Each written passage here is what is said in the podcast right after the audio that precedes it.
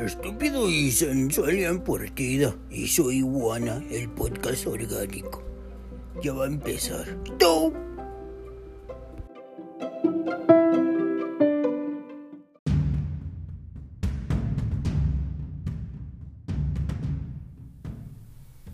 Hola, hola, ¿cómo están? Espero que estén muy bien. Yo estoy de lujo. ¿De qué lado más que le bueno el podcast orgánico? En un nuevo episodio. Mi nombre es Jan Partida. ¿Quién los va a acompañar en este episodio? Quien siempre los acompaña en De qué lado más que le bueno, de hecho. Así es. Y las redes sociales para que estén en contacto conmigo es el Twitter y el Instagram como arroba Jan Partida. Así es como me encuentras. Y el Facebook de lado más caliguana, eh, la página oficial. Así es, bueno, pues espero que no se escuche mucho movimiento en el micrófono, ya que pues estoy usando una chamarra. Hoy eh, amanecimos em, con lluvia, de hecho desde ya en la noche, como por ahí de las 12 o 1 de la mañana empezó a llover. Eh, leve, muy tranquilo. Digo, vivo en el desierto, quiere decir que no llueve mucho y hoy lo estamos agradeciendo. Está frillito, está rico, está muy a gusto, está nublado. Wow, está muy, muy agradable el clima. Gracias a Dios. Entonces estoy, estoy usando una chamarra, perdón, y con el movimiento espero que no se escucha mucho.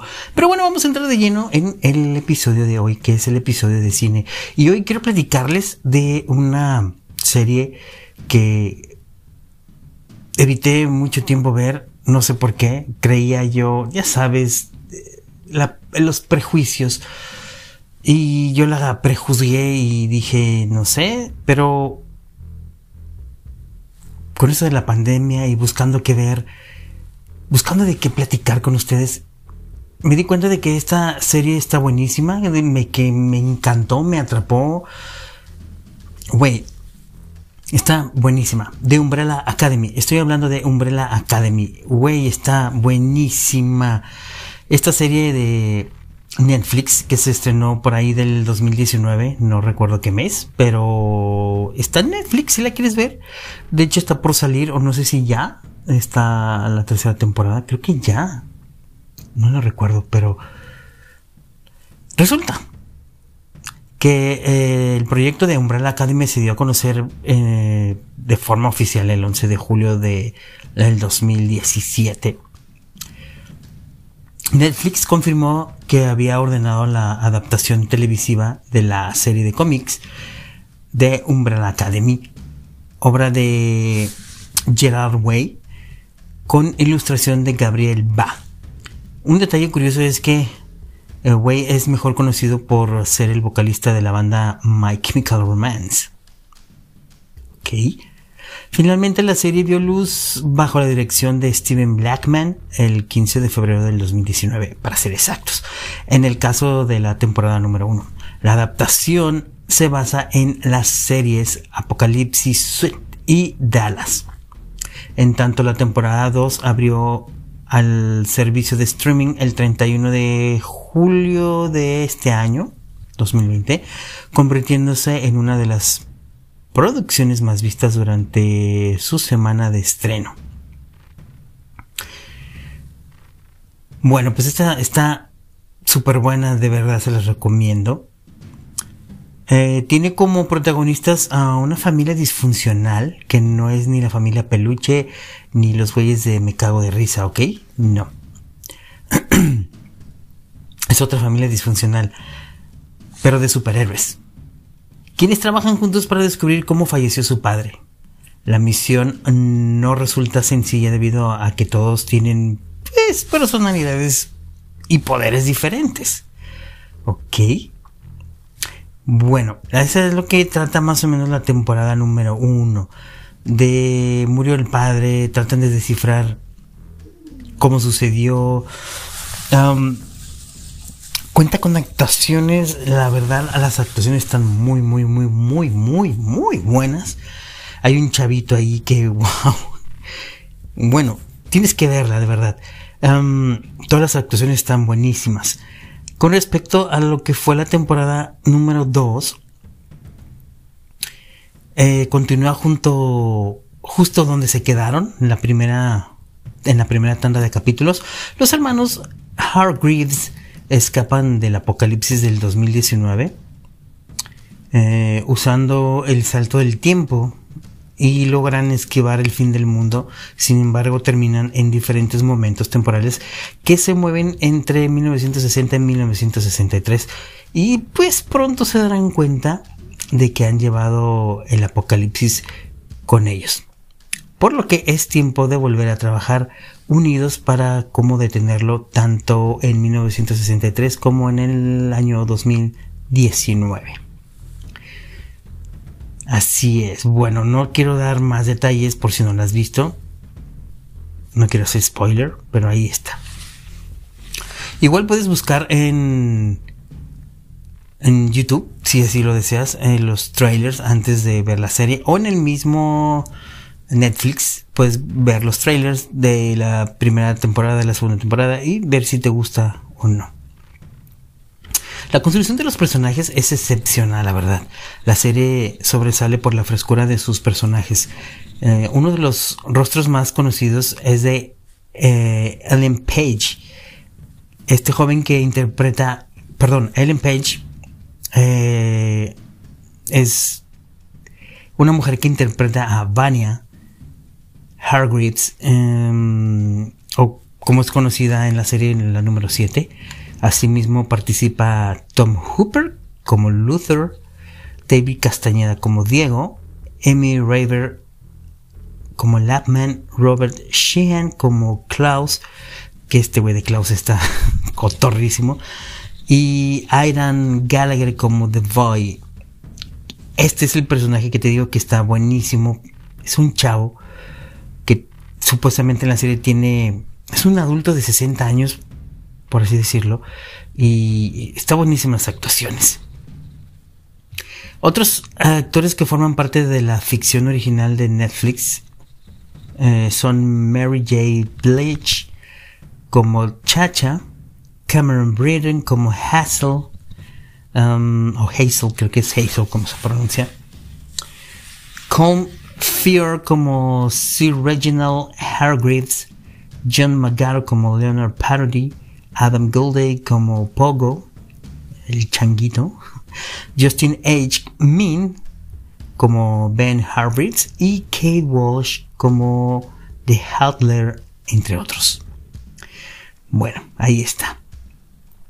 ¿Qué te puedo decir de la temporada 1? Bueno, uno de los rostros más conocidos es el de Ellen Page. El debut de Umbrella Academy en el catálogo de Netflix estuvo acompañado de valoraciones positivas en algún tiempo. Tanto la crítica especializada como los suscriptores de la plataforma llenaron de elogios la temporada número 1. Me incluyo.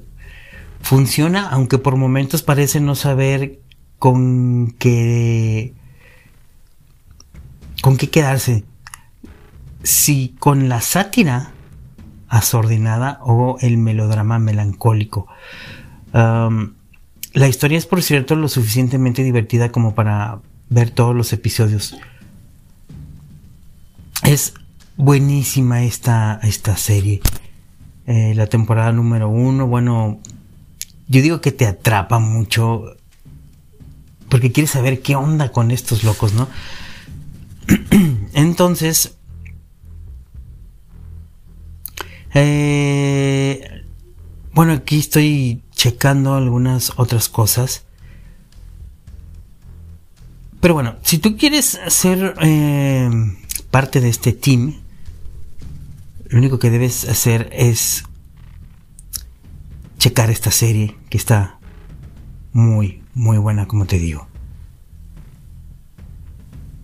Déjame ver si tengo aquí otro dato de esta serie. Bueno, vayan a checar esta serie de Umbrella Academy. Está muy, muy buena. Em, no quiero ahondar en más detalles para que la cheques. No quiero hacer spoiler.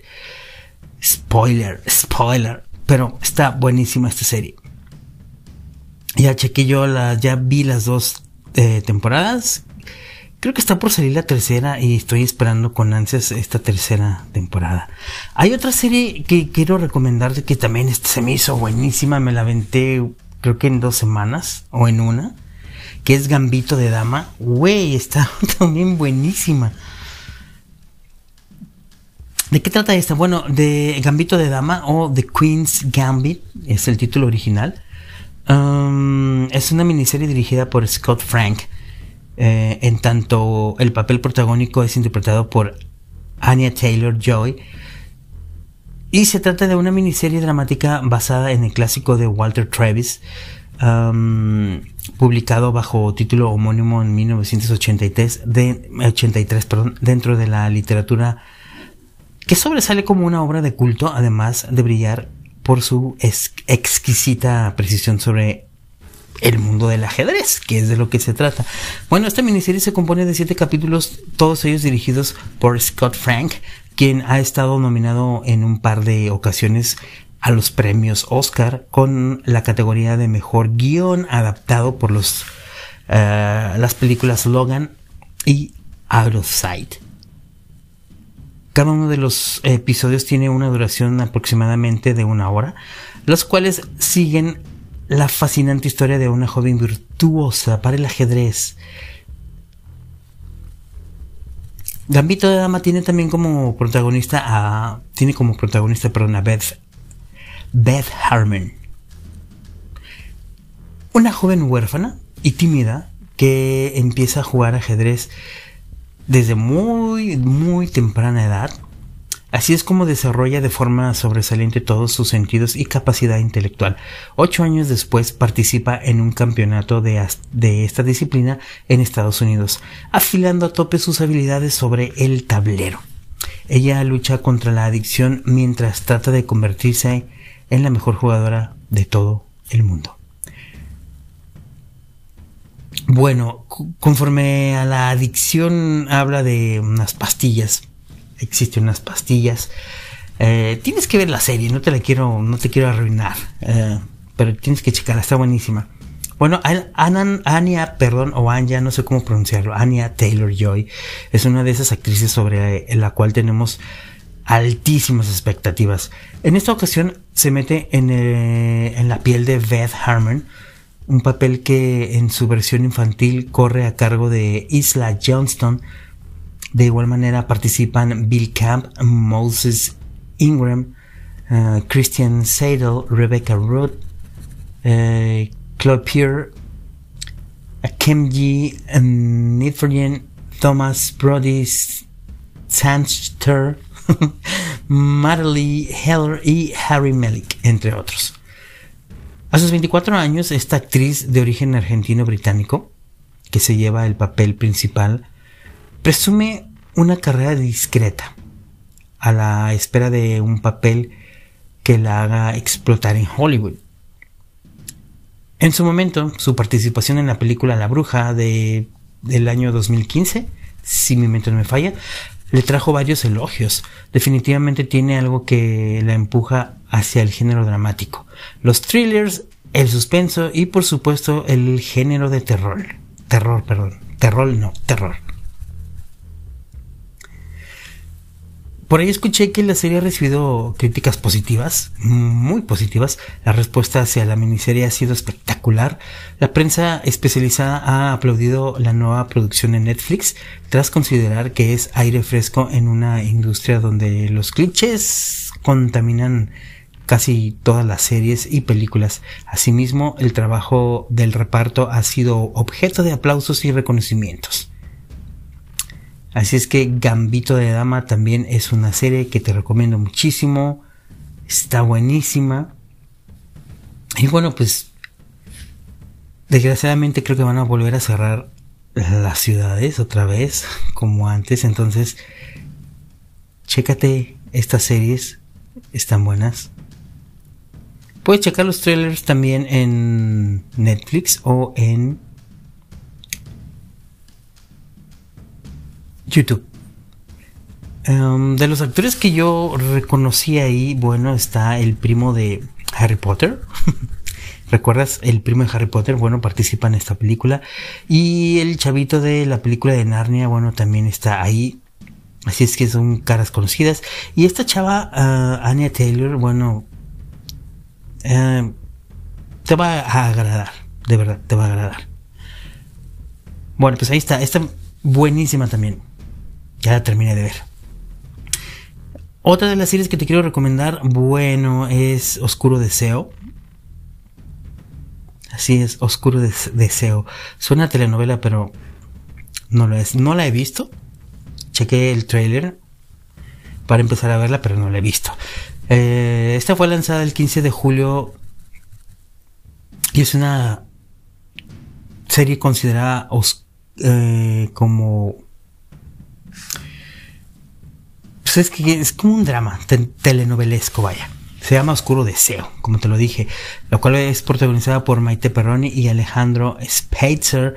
Este Alejandro Spitzer que participó en la película El Club. Si no la has visto, bueno. Te contamos todo sobre esta serie para que la vayas a checar. Y bueno, pues eh, Maite Peroni regresa a Netflix con el estreno de Oscuro Deseo. Esta serie mexicana de tono erótico que está dirigida por Kenia Márquez, la ex integrante del grupo juvenil Rebelde, comparte créditos con el actor Alejandro Spitzer en un thriller pasional de la casa Argos, que se compone de 18 capítulos, o sea que también está cortita, te la puedes quemar rapidito. La plataforma mantiene su apuesta por producciones locales para atraer a uno de sus mercados prioritarios en América Latina. Asimismo, parecen satisfechos con el trabajo realizado por Maite en experiencias previas, tal como sucedió en la serie El juego de las llaves, que esa no la vi, no la he visto, la cual también se caracterizó por tener como centro el elemento erótico. Bueno, esta serie Oscuro Deseo presenta la historia de una profesora universitaria que piensa que su vida está bajo control, sin embargo, todo da un giro de 180 grados cuando comienza a sentirse atraída hacia un hombre mucho más joven que ella. Maite Perón encabeza el reparto de la serie, quien ahora asume por completo el rol protagónico, a diferencia de lo que pasó en el juego de las llaves. En una entrevista para cierta cierto periódico comentó este la actriz que aceptó interpretar este tipo de personajes en un desafío para su carrera, además de estar agradecida con las oportunidades que ha recibido en la televisión mexicana. Asimismo, Maite compartió el set de grabación con el actor Alejandro Sánchez Spitzer, quien es conocido por su trabajo en novelas como Aventuras en el Tiempo, o Aventuras, perdón, en el Tiempo, de que es hermano del actor Carlos Spitzer, ha estado presente en series como Los Ojos del Amor, Falso Amor, La Mamá de mi Mejor Amigo y El Dandy, entre otras. Bueno, pues ahí está. Entonces, Oscuro Deseo también la puedes checar en Netflix. Eh, dice el crítico Álvaro Cueva eh, que hay cosas buenas en la serie donde él en Milenio la describe como una producción impecable, incluso la compara en calidad con producciones como las Aparicio, La vida en el espejo y Mirada de mujer, por lo que podemos darnos una idea de lo que veremos en pantalla. Vuelvo a repetir, algo telenovelesco, bueno.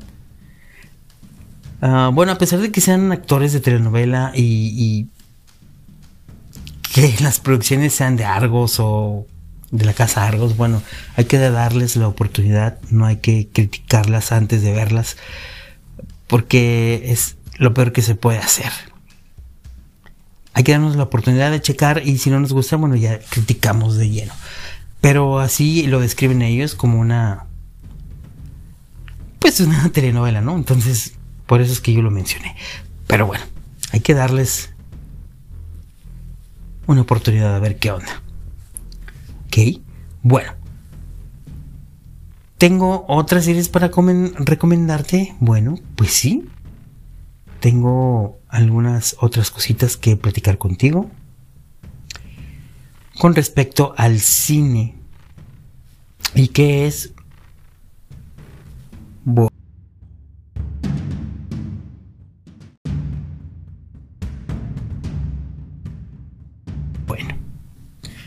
Voy a platicar también de Isla de las Rosas. ¿Qué es esto? ¿De dónde viene? ¿Por qué? Ok. Bueno, es la increíble historia de la Isla de las Rosas. O Le Incredible Story de l'Isla de las Roses. Es una comedia italiana dirigida por Sidney Sibilia. Y es una producción una, perdón, es una comedia italiana dirigida por Cine Sibilia y es una producción original de Netflix realizada de la mano de la compañía Groenlandia. Cabe resaltar que es una película basada en hechos reales, concretamente abordada aborda, perdón, la historia de Giorgio Rosa, quien fundó un país en la década de los años 60 la trama gira en torno a esa micronación que existió como tiempo durante que existió poco tiempo durante los años de la Guerra Fría. La isla artificial declaró su independencia el 24 de junio de 1968 bajo el nombre en esperanto de Insulo de la. Además de crear una bandera escudos y hasta moneda oficiales. Sin embargo, el gobierno italiano encontró este proyecto como una táctica para evitar el pago de impuestos estatales, por lo que se tomaron acciones contundentes contra dicho territorio. Sobre Sidney Sibilia, el cineasta italiano tiene entre sus producciones más conocidas la serie Puedo dejar de fumar cuando quiera. El director también la hace de guionista al lado de Francesca Mineiri, mientras que la fotografía es obra de Valerio Azzali. Y la música de Michele Braga. no lo puedo evitar. Habla el italiano. Me van a regañar, pero pues bueno. Se basa en la historia real de Giorgio Rosa, quien fundó un pequeño, una pequeña nación en el año de 1968 justo en las cercanías de la costa de Rimini, allá en Italia. Ese proyecto nació de los sueños y las aspiraciones de una generación, pero no tendría las cosas sencillas ante las acciones emprendidas por el gobierno de Italia. Así es que bueno, bueno, ahí está. Eh, en el papel, más bien dicho, el papel de Gio Rosa recae en el talento de Elio Germano un conocido actor italiano que ha sido premiado en numerosas ocasiones. Por ejemplo, tiene en su vitrina personal el premio del Festival de Cine de Cannes como mejor actor y el Oso de Plata en la misma categoría. Entre sus películas más conocidas se encuentran Héroes Caídos y Mi hermano es hijo único, así como Leopardi, donde dio vida al poeta del siglo XIX. De igual manera, el reparto incluye a Matilda de Angelis como Gabriela, Leonardo Dolidi como Mauricio Orlandini, Fabrizio Bentivoglio como Franco Restivo, Luca Singaretti como Giovanni Leoni y Franco Exclusive como Jean Baptiste Toma. También está Tom las Chija como W.R. Newman, Violeta Cironi como Franca Ascanio Balbo como Carlo Marco Pacrasi y también Fabrizio Gioni como Monzio Carlosi. Bueno, pues ahí está esta película si la quieres ver. Me gusta mucho lo que es las películas basadas en hechos reales, por lo cual creo que esta película la voy a ver. Se estrenó en diciembre del 2020, o sea, hace unos días. La prensa especializada está dividida alrededor de este, esta fin, ninguno de los críticos considera que se trate de una obra maestra, e incluso la mayoría cree que se desperdició una historia original con gran potencial. Pero bueno, como te dije, démosle el beneficio de la duda, vamos a checarla a ver qué sucede. No soy muy fan de las películas en otro idioma, pero vamos a verlo. Ok. Vamos a platicar de otra cosita del cine. Ya que nos interesa muchísimo el cine. Y hoy en el episodio de cine, pues bueno. Las películas sobre francotiradores que no te debes de perder. Si te gusta esto de los francotiradores, te voy a recomendar unas películas de francotiradores. La figura del francotirador inspira respeto y en algunas ocasiones temor. ¿O no? Se trata de un profesional de alto nivel, un hombre letal que puede estar en cualquier parte y que rara vez fallará un tiro. Tienen entrenamiento especial y son capaces de hacer disparos imposibles contrario a los soldados que luchan en campo abierto. El francotirador se oculta y guarda paciente el momento perfecto para jalar del gatillo. Cada bala cuenta. Bueno, si eres amante del género de acción, no te debes perder mm, esta siguiente lista de recomendaciones.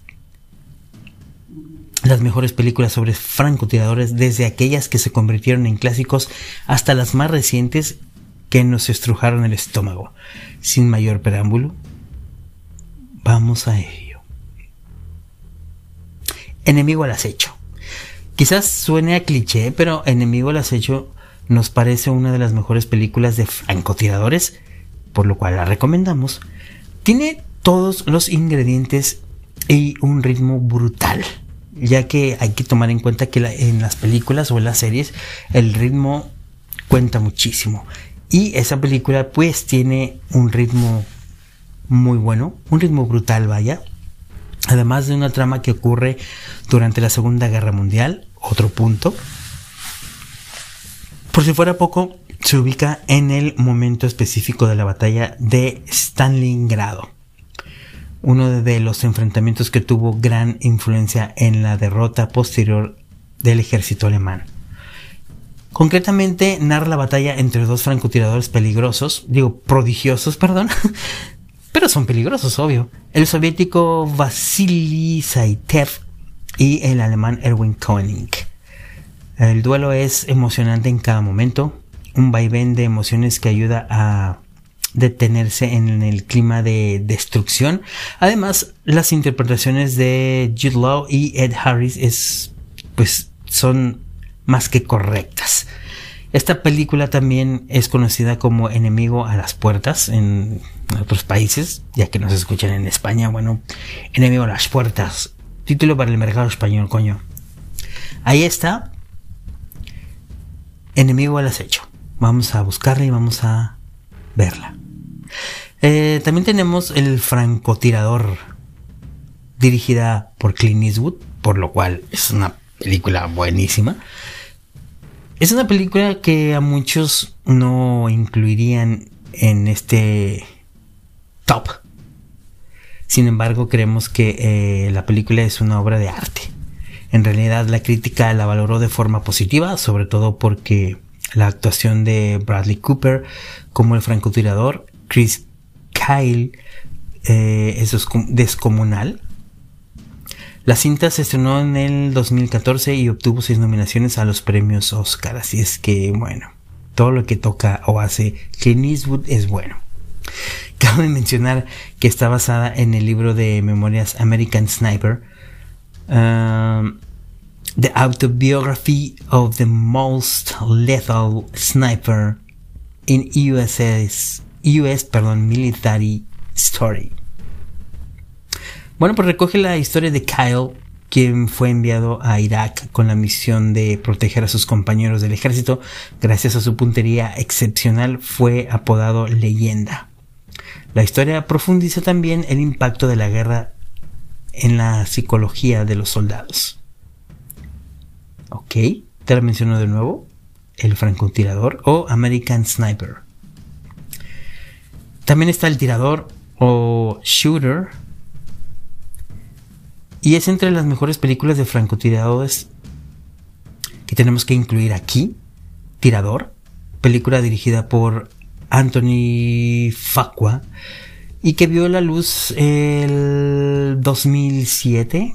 Al frente del elenco está Mark Wahlberg, un nombre muy popular dentro del género, algo que pues que no muchos saben es que la película está basada en la novela The Point of Impact, escrita por Stephen Hunter. Su trama es tan absorbente que se realizó una serie adaptada que actualmente podemos encontrar en Netflix, aunque no tiene nada que ver con el reparto original. La trama nos presenta a Bob Lee Swagger, un francotirador excepcional, quien es engañado para salir del retiro con la supuesta misión de impedir un ataque que desataría el caos en Estados Unidos, tras convertirse en el blanco de una brutal cacería. Decide cobrar venganza por semejante ofensa y poner en marcha sus letales habilidades. Bueno, la siguiente película es Enlace Mortal. Se va a desatar una polémica ah, por la inclusión de esta película. Hemos de aceptar que también eh, costó trabajo mantener dentro de estas recomendaciones, pero a varios de la, de la producción de estas películas, bueno, pues se dice que se le ha tratado de una injusta manera. Y esta película, eh, Enlace Mortal, dirigida por Joel Schumacher, es estrenada el 2003. La película también fue conocida como Última Llamada en el mercado español, tío. Presenta la historia de un publicista interpretado por Colin Farrell, quien queda atrapado en una cabina telefónica bajo la amenaza de un francotirador. Si buscas disparos a lo salvaje, mejor pasa de esta recomendación. Se trata de una película de corte psicológico, por lo que habrá muchos tiroteos letales y explosiones. No habrá muchos tiroteos letales o explosiones. Sin embargo, esta película me parece atinada en el ritmo de la película. Eh, pese a que toda la trama ocurre prácticamente en una sola locación. Pero se me hizo buena. Eh, recibe una llamada Casi toda la película está dentro de la cabina, eh, recibe algunos disparos como advertencia de que te estoy viendo, haz lo que te digo. Esta película te la recomiendo. Chécala. Otra película que también eh, está dentro de los francotiradores es Soldado Anónimo o Jarhead. Jarhead, el infierno espera. Soldado Anónimo. ¿Ok? Ahí está. Es una película estrenada en el 2005 bajo la dirección de Sam Mendes. Está protagonizada por Jake Gyllenhaal y él en el papel Swofford. La trama está basada en hechos reales. Como te comento, estas películas me encantan. Eh, concretamente, es un libro de memorias donde se relata la experiencia de los marines en la operación conocida como Tormenta del Desierto. Cabe recordar que esta misión buscaba liberar Kuwait de la invasión de las tropas liberadas por Saddam Hussein. Entonces, esta película, Soldado Anónimo, te la recomiendo también, está buenísima. Antes de, ver estas películas, checa los trailers, a ver si te convence. Y si confías en mí, bueno, míralas y te convencerás. ¿Ok? Bueno. Pues esto ha sido todo por el episodio de hoy. Ahí están las recomendaciones. Si te gusta, bueno. Pero las primeras de las que te hablé, esas, güey, tienes que verlas. Gambito de Dama y The Umbrella Academy están buenísimas.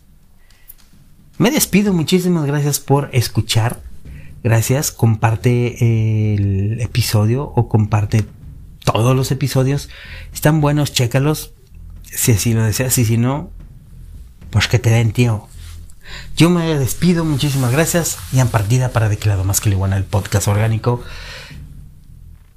Nos escuchamos en otro episodio. Segunda temporada. ¿Ok? Bye bye. Oh, sí, cierto. Gracias, manotas. Eh, próximamente nos puedes escuchar en iTunes. Habían dicho 24 horas, pero ya ha pasado más. Pero esperemos a ver qué pasa. Y también en bueno, iBox ya, iBox o iBooks, no sé cómo se pronuncia, iBox, iBooks, es un hecho, ya nos puedes escuchar por ahí, compártelo y creo que era todo. Pues sí, muchas gracias, me despido, bye bye.